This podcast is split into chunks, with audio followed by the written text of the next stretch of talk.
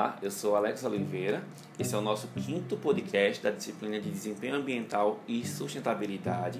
Hoje nós vamos tratar de uma obra de 2018, cujos autores são a Mônica e o Anjo de la Vega, que começa com o seguinte questionamento: Os ricos poluem mais?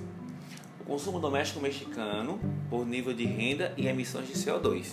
O artigo ele busca examinar de forma quantitativa se as, se as atividades de consumo doméstico é, em diferentes níveis de renda elas impulsionam as emissões de CO2 em diferentes graus no México nos anos de 1990 a 2014. Os autores eles utilizaram um modelo simples de elasticidade de emissões de CO2, uma abordagem feita de cima para baixo, utilizando dados de inventários de emissões de CO2 com base no consumo e da pesquisa de renda e despesa doméstica.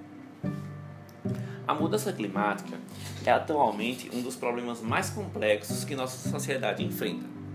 Apesar de uma série de iniciativas nacionais e globais importantes destinadas a mitigar as emissões de gases e do efeito estufa, principalmente o dióxido de carbono, o gás de efeito estufa ele tem sido cada vez mais abundante com uma vida atmosférica longa.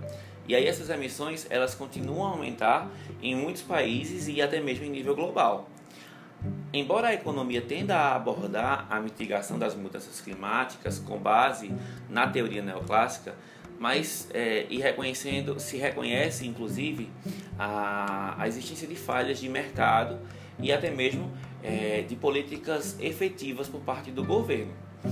E até mesmo, embora os setores de produção eles tentem é, de maneira ostensiva mitigar as emissões de CO2, outras atividades tendem a aumentá-las, porque a demanda é variável e crescente por bens e, e serviços finais das famílias, que é promovido pelo crescimento econômico, é, acaba também contribuindo para essa emissão de CO2.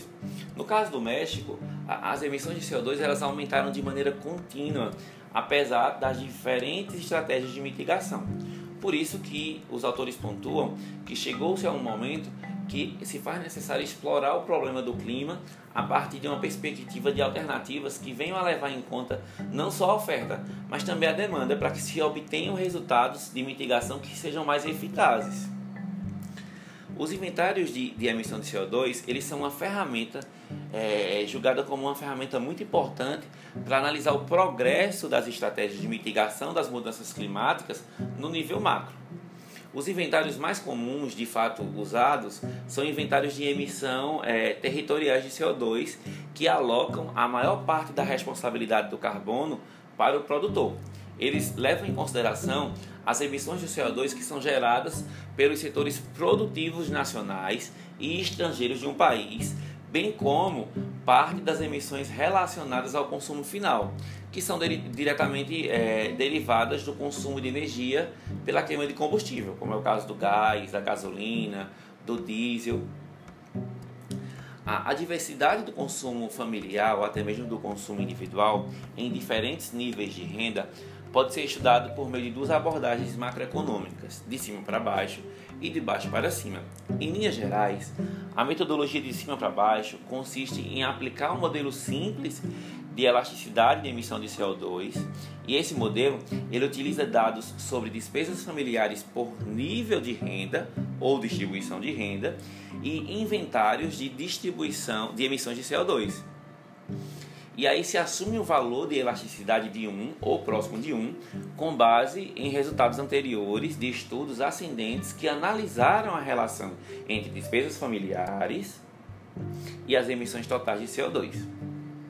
Os, os estudos de, de cima para baixo eles foram conduzidos nos últimos anos é, até mesmo em nível internacional para alocar as emissões de CO2 entre famílias e indivíduos de diferentes níveis de renda com diferentes padrões de consumo. Já quando os estudos de cima para baixo eles usam inventários de emissão de CO2 que são baseados no consumo, eles relacionam a despesa ou até mesmo as receitas com as emissões diretas e indiretas de CO2, ou seja, as emissões totais de CO2.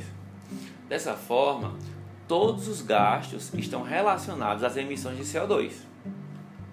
Os resultados dos estudos de cima para baixo que são mencionados no trabalho, na pesquisa realizada pelos autores, mostram uma grande desigualdade de carbono é, entre ricos e pobres, derivada dos diferentes padrões de consumo. Pessoas ricas, elas emitem significativamente mais CO2 do que pessoas pobres.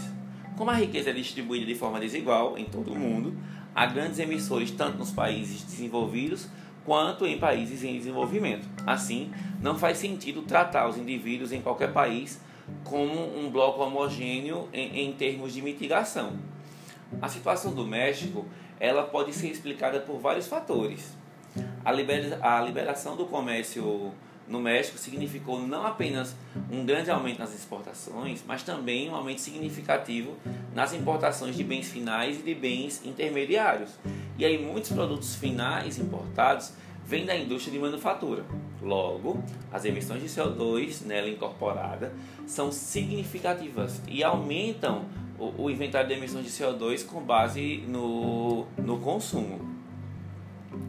Em geral, o, os autores pontuam que os estudos, o estudo por eles realizado, é, identificou que os padrões de consumo das famílias dos, dos níveis de renda mais altos, eles estão relacionados a um, um número significativamente maior de emissões totais ah, de CO2.